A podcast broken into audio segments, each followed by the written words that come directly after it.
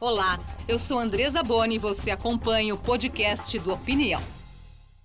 Um terço da população está endividada, situação que causa vergonha em 90% dos brasileiros. Quais as saídas para tentar amenizar o problema e evitar que isso impacte a saúde emocional? Como está a sua situação financeira? Sou a favor. Ah, não sei. Depende. Sou contra. Opinião. Opinião. Saúde financeira, ela anda na medida do possível, né? Não É. muito ruim, mas também não muito boa. Sou aposentada e só aposentadoria não tem condição. Consigo pagar o básico porque eu sou muito segura. Tive um surto quase que indóide por causa das minhas dívidas. Perdi cabelo, fiquei toda empolada. Mas eu aprendi com os meus erros. A minha vida financeira está equilibrada, mas assim, é, a qualquer momento a gente pode estar trocando os pés pelas mãos. Prioridade pagar as contas em dia. E aí o restante fica em segundo plano. Prioridade é isso. Recebemos o coordenador de marketing da Serasa, Fernando Gâmbaro, a psicóloga clínica especializada em psicologia do dinheiro, Valéria Meirelles, e a planejadora financeira, Márcia Dessi. Que bom tê-los aqui hoje com a gente. Obrigada pela presença. Começar então com esse número aqui da Serasa, que diz que 63 milhões de brasileiros estão endividados. Essa pesquisa é feita todos os anos, não é, Fernando? O que mais chama a atenção desta vez? Exato. Como você disse, essa pesquisa é feita todos os anos, né? Então, a pesquisa do ano anterior, a gente já estava em um momento de pandemia. E nesse momento a gente vive um momento diferente, ainda de pandemia, mas um momento diferente, né? Que as pessoas já vêm enfrentando impactos econômicos há mais de dois anos durante essa crise, né? Praticamente dois anos. O que chama bastante atenção nessa pesquisa é o endividamento das pessoas por questões básicas, principalmente, né? A gente vê que 11% das pessoas dizem que estão endividadas pela compra de alimentos, mas mais curioso que isso é que o cartão de crédito, que é a principal fonte de endividamento das pessoas, ele é utilizado por 69% das pessoas para compra de alimentos em supermercados. Então, isso é algo que nos chamou bastante atenção nessa pesquisa, além, é claro, dos impactos emocionais que todo esse endividamento traz. Né? Aproveitar esse gancho aí, impactos emocionais, que são muitos, não é, Valéria? Sim, são enormes e principalmente vai mexendo na autoestima das pessoas, né? O endividado, ele entra num ciclo de querer resolver o problema e conforme ele não vai conseguindo e as pesquisas vão mostrando o aumento desse endividamento, vai dando um senso, como a moça falou, que ela ficou empolada, perdeu o cabelo, é, vai tendo um impacto no seu emocional que repercute inclusive em doenças psicossomáticas. E outras questões, as pessoas podem ficar desequilibradas, terem crises de ansiedade, dificuldade de raciocínio. A dívida vai tornando a vida da pessoa mais difícil de ser vivida, mais angustiante, inclusive no momento de tomar decisões. Né? Sim. E como o Fernando colocou aqui sobre os tipos de dívidas, né, vou trazer aqui mais uns dados dessa pesquisa da Serasa. O cartão de crédito né, aparece em primeiro lugar, em seguida dívidas com lojas, contas de gás, luz e água, depois telefone. E o principal uso do cartão de crédito foi para comprar alimentos, remédios, pagar tratamentos médicos. Quer dizer, são gastos com o essencial. E quando olhamos para isso, né, Márcia, como cortar algo que é tão importante? Primeiro, gostei do- do- do- dos depoimentos do pessoal da rua, dizendo que está sob controle, que eu sou muito justa, aprendi com os erros. Eu vejo isso sempre como um processo de aprendizado. Então, bom perceber que as pessoas fazem do limão uma limonada, né?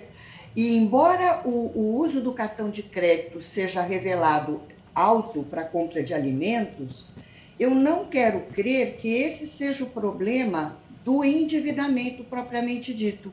No estudo né, da Serasa, a principal razão que provocou o endividamento foi desemprego, o segundo, falta de controle, o terceiro, emprestei o nome, e teve um assustador, outros, onde se inclui fraude e golpe, com 35%. Fernando. Assim como a Márcia disse, acho que tem algo que chama bastante atenção, que durante a pandemia, né, a gente fez uma outra pesquisa mostrou que se caso as pessoas quisessem, eh, tivessem que escolher entre, e pagar uma dívida, a conta que elas escolheriam seriam alimentos ou aluguel, ou seja, contas básicas. Isso também mostra um resultado que a gente trouxe nessa pesquisa, onde as contas básicas perderam uma posição no motivo de endividamento, para as contas em lojas e varejo. Então, acredito que a gente pode perceber aqui que durante esse período mais complicado economicamente da vida das pessoas, as pessoas sim priorizaram alimentos e contas básicas, assim como a Márcia disse. Sim. É. Agora, ainda sobre a questão emocional, 90% dos entrevistados disseram sentir vergonha das dívidas. Como lidar com isso para que essa situação não afete a saúde? Eu acho que primeiro é, tem que entender essa vergonha, porque quando você está endividado, você se sente um incompetente. Então ninguém gosta de falar, olha, eu sou um endividado. Então a primeira questão é pedir ajuda. É pedir ajuda para quem? Serasa fez o feirão de limpar novos, buscar informação, né? E, dentro do possível, se acolher, porque o endividado, o, endividado sério que não gosta de estar nessa condição, que é a maioria das pessoas, eles se culpam muito e começam, eu falei, eles começam a cavar um buraco para se livrar de outro. Então, nesse sentido, assim, olha, tudo bem, acho que ninguém se endivida porque quer, alguns caíram em golpes. Então, entender as escolhas que ele tomou e aos poucos, pedir alguém, eh, pedir ajuda para alguém da sua confiança para sair disso, porque muitos ficam tão envergonhados que falam, eu vou resolver sozinho. E nessa de resolver sozinho, ele vai criando, ele vai cavando um buraco, vai se afundando. Então, a primeira coisa é reconhecer, quebrar esse ciclo, pedindo ajuda para alguém da sua confiança. Pelo menos ele não, não vai anunciar para todo mundo, mas quem, será que ele não tem uma ou duas pessoas que podem ajudar a pensar, um olhar de fora para ajudá-lo a sair dessa dívida, criar estratégias, ver onde ele pode pedir ajuda, né? Eu acho isso importante. E por onde começar nessa criação de estratégias, Márcia? Eu acho que uma boa conversa consigo mesmo, sabe, você e o espelho, de entender, porque o endividamento é resultado de, uma, de um processo de escolhas que talvez não tenham sido as mais assertivas.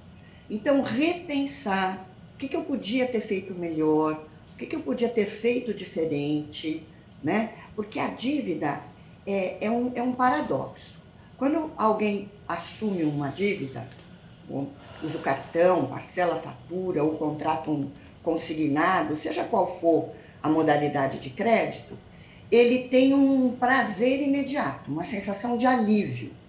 Ai, resolvi meu problema. Só que não.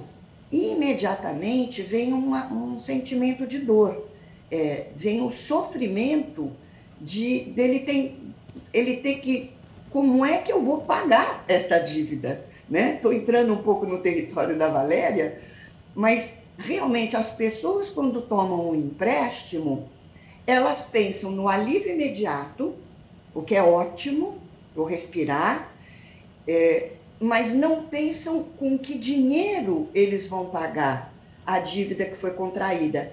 Se já estava apertado antes, né? Uh, se a conta já não fechava antes do empréstimo, vai fechar menos ainda quando o empréstimo for contraído. Então tem que priorizar, o que mostra que as pessoas estão sabendo priorizar sobrevivência, alimentos, contas básicas em primeiro lugar. E tem sim que renunciar. Acho que uma boa estratégia é, sempre que você escolhe alguma coisa, você está renunciando a outra. E talvez você esteja renunciando a alguma coisa que vai lhe fazer muita falta. Pensa nisso. Não e... haja no, por impulso. Agora né? eu fico pensando na situação daquela pessoa que diz que se endividou porque perdeu o emprego. Muitas pessoas estão nessa situação, não é? E acabam fazendo dívidas, muitas vezes no cartão de crédito, como o estudo trouxe, para comprar alimentos, né? Não tem nada de supérfluo aí, não é, Márcia? Nada de supérfluo. Mas eu quero crer que o dinheiro do alimento estava reservado, é sagrado.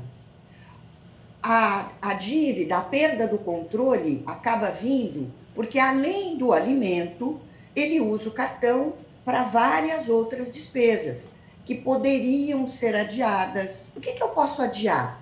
Pensa que você não está renunciando uh, nunca vou poder, não precisa se sentir um fracassado.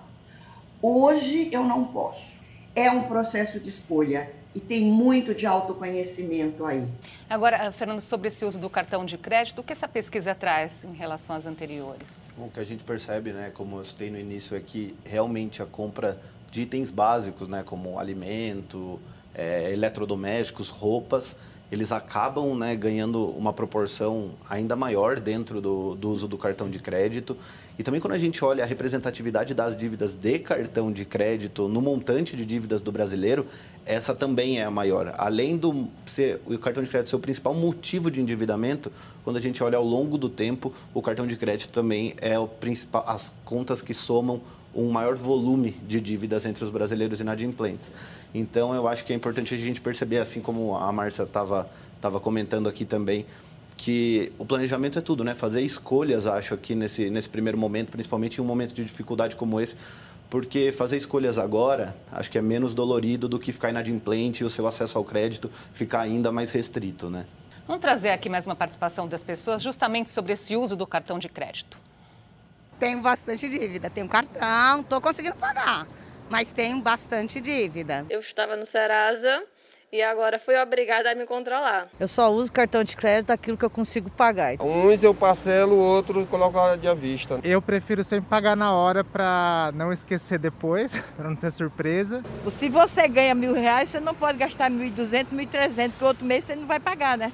Tem razão, não é? Não dá para gastar mais do que ganha, né? Valéria, agora como é que funciona a nossa cabeça nesse sentido? Aí eu vou para o crédito, que parece que é algo que né, não vou ter que pagar então, agora, mas vai precisar pagar. Né? Existem as contas mentais, que a gente fala em psicologia econômica, que é a conta do nosso desejo. E muitas vezes, na sua angústia, como a Márcia falou, você fala, eu, não, eu vou dar uma resolvida agora e depois eu eu resolvo, eu vou pagar agora e depois eu resolvo. Então, isso dá um alívio imediato, mas o cartão de crédito, na verdade, é o grande delator ou uma metáfora de como você está usando seu dinheiro. É o cartão, mas é como você usa. Então, quando você olha as contas do cartão, você está entregando literalmente a si mesmo que escolhas você fez e que caminhos você trilhou esse mês nas suas compras. Na hora da angústia, é, é fica muito difícil raciocinar. A gente entra muito na emoção e vai mais no automático. Eu quero resolver.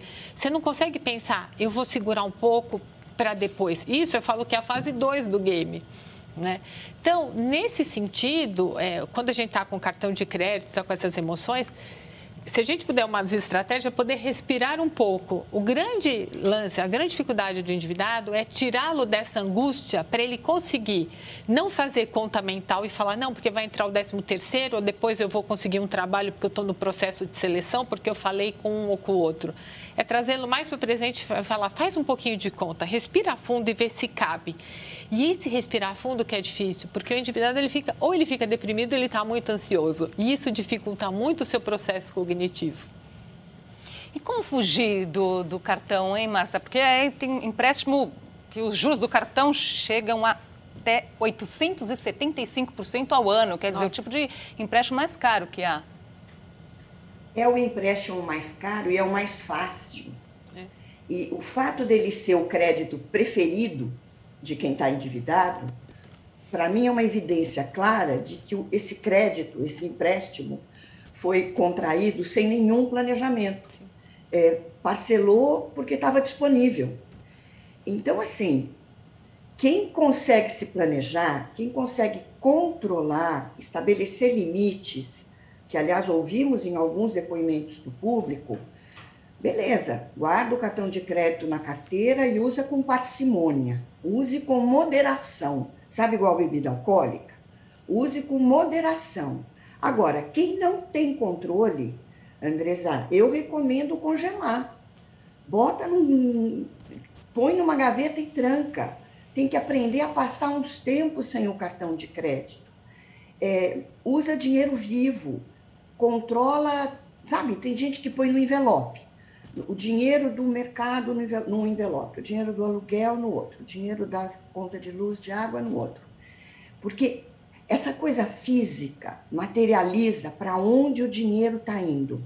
Quando as pessoas usam um cartão de crédito, eles esquecem que aquele plástico é dinheiro, né? E, e acabam gastando mais do que podem, ou não com coisas prioritárias, que deveriam estar numa, li, numa lista muito bem planejada com limites. Fernando, eu queria saber um pouquinho mais do perfil desse endividado. Quem é ele hoje? Claro, Andressa. Quando a gente olha hoje o cenário, né, hoje mais de 63 milhões de inadimplentes, né, dados de outubro da Serasa, a gente percebe que a divisão por, por gênero ela é praticamente a mesma, tá? As, mulheres têm uma representatividade maior de 0,1%.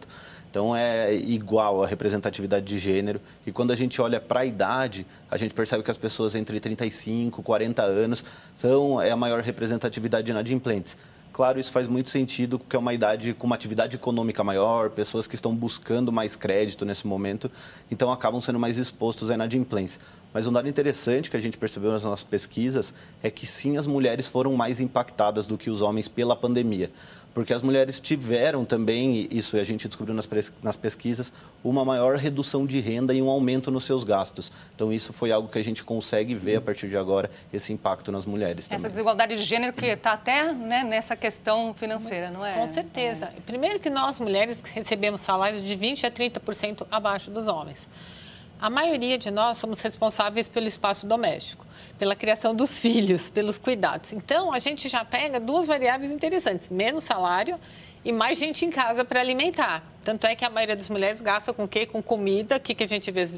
Comida, objetos de casa, saúde. Então, isso vai gerando, sim, um impacto maior. Outra coisa, a maioria de nós mulheres trabalhamos com profissões de cuidado, que são profissões que envolvem o corpo a corpo. O que aconteceu na pandemia? Tira esse cuidado, é. afasta. Então, nós somos várias vezes penalizadas por essa condição de gênero também. Agora, Márcia, quem está nessa situação aí com várias dívidas, qual que deve priorizar? Quem tem dívida tem que pagar a primeira do cartão de crédito, dúvida zero. Só que não basta pagar, tem que parar de usar, tem que mudar o comportamento, tem que reduzir despesa. É, eu sei que é muito mais fácil falar do que fazer, mas não tem outro jeito. Vai ter que cortar, vai ter que doer na carne, é, fazer escolhas, reduzir gastos, arrumar uma outra fonte de renda, vender alguma coisa que tem valor. Sabe como que alguém sai do buraco fácil? Passar seis, oito meses sem o carro.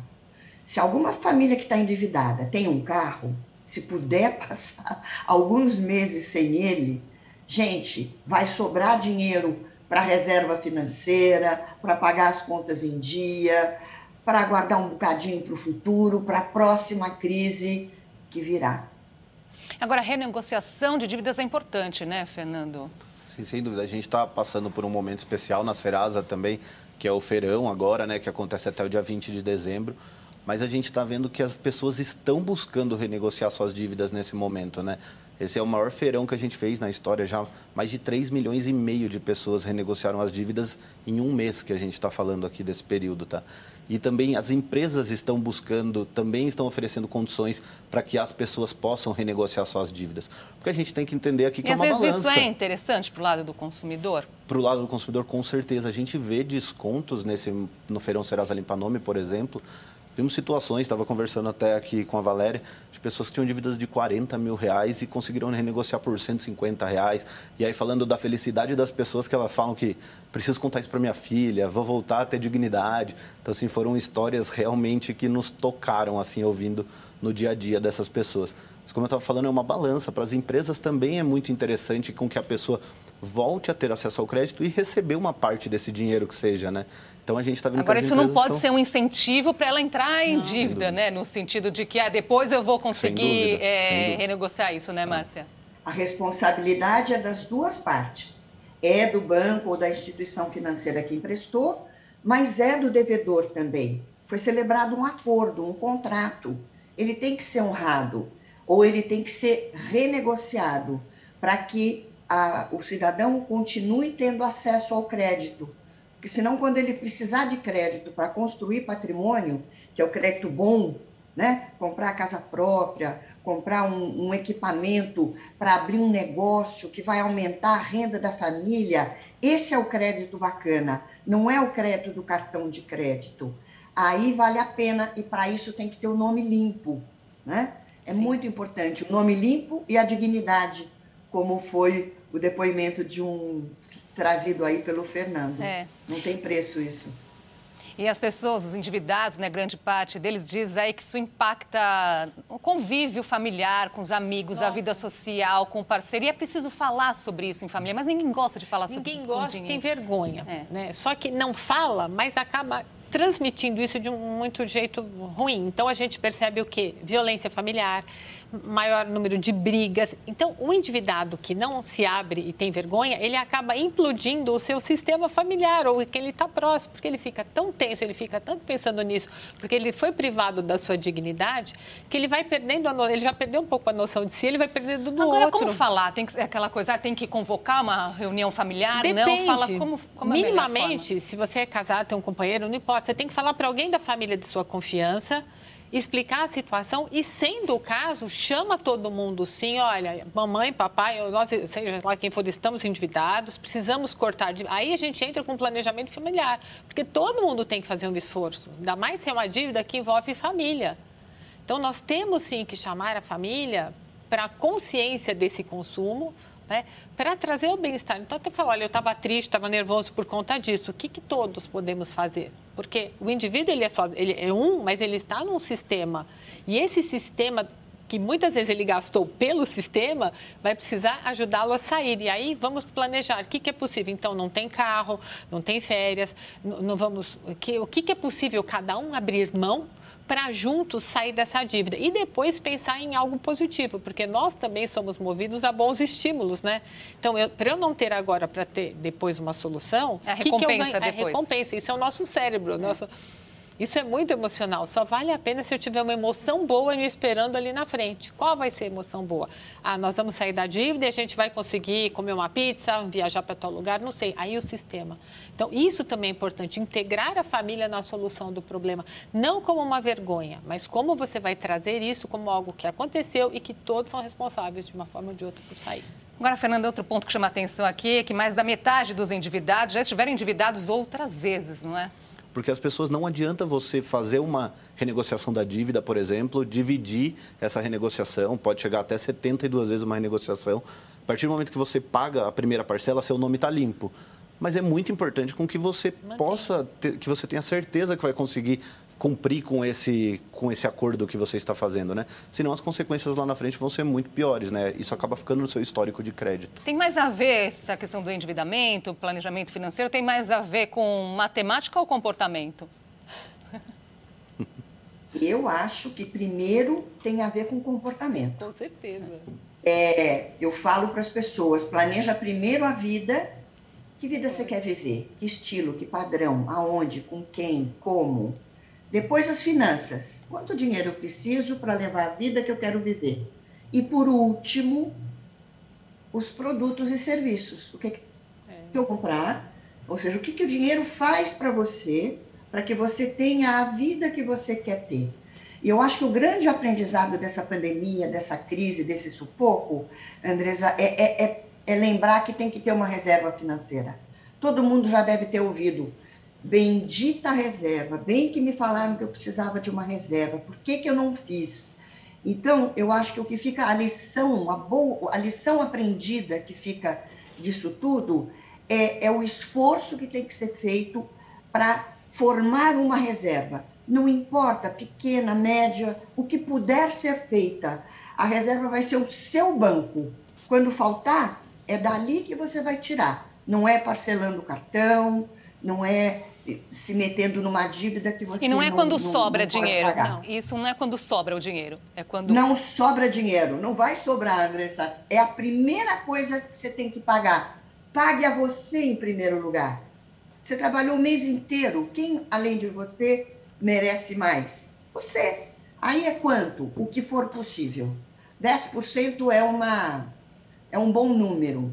Ganhou mil, tira 100 mas se não der para tirar 100, tira 20, tira 30, mas tira todo mês, antes de começar a pagar as contas, porque não vai sobrar. Mas o, o, o ideal, o, a prioridade você já tirou antes, Sim. que é o seu sossego, o seu futuro, a sua reserva. Sem dúvida que não tem preço, né, Márcia? Então, essa foi a não dica final aí da Márcia. Estamos chegando aqui ao final do programa. Só dica final rapidamente, Fernando. Bom, eu acho que um ponto só é importante também, rapidamente, a Márcia tocou lá no início, tomar cuidado com as fraudes. Eu acho que sempre que você for buscar uma renegociação, é, for buscar sair de um buraco que você já está, né, dessa inadimplência, sempre tenha certeza que você está falando com os canais corretos, seja da Serasa ou seja diretamente com o do credor que você tem a dívida, porque a gente vê o Impressionante como tem gente fraudes. que ainda quer tomar proveito de alguém que está em situação difícil, né? E Exato. existe, né? Então, preste bastante atenção nisso, porque isso acontece, infelizmente. Dica final. E eu quero dizer que quando a gente está cuidando bem do nosso dinheiro, nós estamos cuidando bem de nós mesmos. Tem uma teoria que fala que o dinheiro é uma extensão do nosso eu. Então, se você quer cuidar bem de si, cuide daquele que vai te dar uma série de benefícios, inclusive dignidade. E principalmente, que é o ponto da cidadania e do estar na vida. É, saúde mental prioridade. Saúde né? mental. Então eu falo, cuide, cuide bem do seu dinheiro que você está cuidando bem de si. Isso é muito importante. Dinheiro como autocuidado. É uma lição de casa para a vida. Eu acho que isso também é importante a gente colocar, né? Valéria, Fernando, Márcia, obrigada por estarem aqui. Obrigada. Obrigada pela aula aí de hoje de comportamento, de matemática, tudo e até para a próxima oportunidade. A gente fica por aqui. Obrigada pela sua companhia. Até a próxima.